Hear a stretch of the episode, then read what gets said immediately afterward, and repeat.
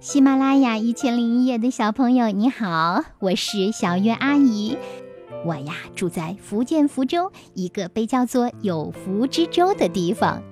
今天呀，小月要给你来讲的故事是《小猪快停下》。小猪一直吃个不停，才刚吃完了一包薯片，又拆开一盒糖果来吃。糖果吃完了。他马上去打开冰箱，拿出一桶冰淇淋，找了根汤匙，又继续吃冰淇淋。小猪呀，原本是一位国王，可是他受了魔法诅咒，只要一贪吃，就会变成小猪。变成小猪之后，他更是吃个不停，别人怎么劝告，怎么阻止，都没有用。王子非常担心，因为小猪越吃越胖，再这样下去，很快就会变成又肥又大的猪啦。王子召集所有大臣来想办法，大臣们讨论了很久，最后建议王子试一试转移小猪的注意力。于是呀，王子就说故事给小猪听。说的是《西游记》里的故事，王子把那些妖怪说的活灵活现。小猪一开始没注意听，可后来呢，他就渐渐被故事吸引了，一直在吃东西的嘴巴也慢慢的停了下来。后来孙悟空怎么了？小猪说完后，突然变成了国王。嗯，因为他停止贪吃了。王子呀，终于松了一口气。国王自责自己无法控制贪吃的欲望。如果他一直是小猪，那么国家就没人治理了。唉，国王叹了一口气：“我中了魔法诅咒，不仅是贪吃而已。只要我沉迷于某一件事，不懂得自制，就会立马变成小猪。”变成小猪后，就更不懂得自制了。国王把所有吃的东西都藏了起来，避免自己因为贪吃再变成小猪。然后，他坐在沙发上，打开了电视机。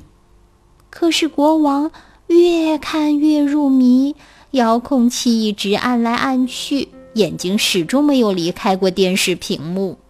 没多久，国王。又变成小猪了。王子慌忙中赶紧唱歌，他唱了一首又一首民谣、民歌、流行歌曲，王子呀都唱了。小猪渐渐的被歌声吸引，眼睛终于离开了电视屏幕，转头看向王子，专心听他唱歌。哦，你的歌声真好听，会唱歌真好。小猪说完之后，就变回了国王。你再唱一首吧。王子松了口气，还好把小猪的注意力转移到歌声里，小猪才能变回国王呀。爸爸，你要自制，王子恳求道。爸爸，你是国王，千万不能再变成小猪。唉，我也想，可是我很容易沉迷，不知道该怎么自制。国王关掉电视机，很烦恼的样子。突然，手机响了，国王便接听手机。通话结束之后，国王却继续在看手机上的消息。然后他开始用手机上网、发短信、玩游戏，他的手指一直按个不停，眼睛也一直盯着手机。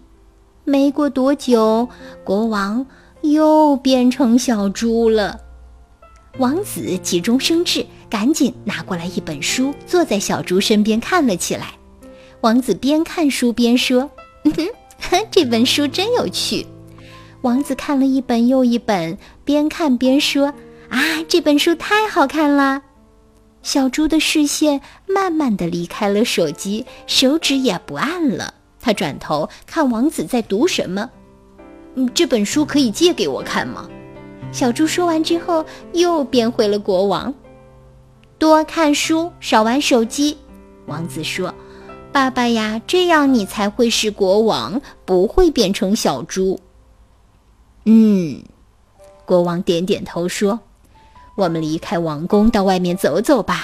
这里有太多让我沉迷而不能自拔的东西了。”王子和国王带着一群侍卫来到户外，走呀走呀，来到一片草地。国王开始追着蝴蝶跑，在河边玩水，在草地上翻滚。他越玩越起劲，开心的忘了天快黑了。王子劝国王：“该回王宫啦。”可是国王不听，还想继续玩。结果他又因为贪玩变成了小猪。小猪在泥巴水坑里大玩特玩，全身弄得又黑又脏。王子开始和侍卫玩篮球、踢足球、打棒球，想吸引小猪的注意。果然，小猪被各项球类活动所吸引，终于不在泥巴水坑里滚来滚去啦。打球是很好的户外运动，我也来打球吧。小猪一离开泥巴水坑，就从又黑又脏的小猪变回了威武的国王。王子和侍卫都很开心。王子把球递给国王，国王拍起球来玩了一会儿，觉得心情舒畅。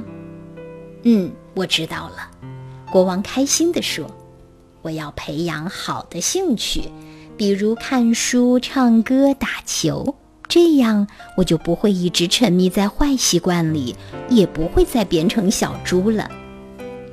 国王回到王宫，看到桌上放着一块蛋糕，他拿起蛋糕刚想吃，王子和所有大臣都高喊：“国王不要！我只是饿了，吃点东西而已。”国王微笑着说：“我已经明白了，自制。”才是破除魔法咒语的方法。我呀，不会再让自己变成小猪啦。亲爱的小朋友们，你知道国王为什么会变成小猪吗？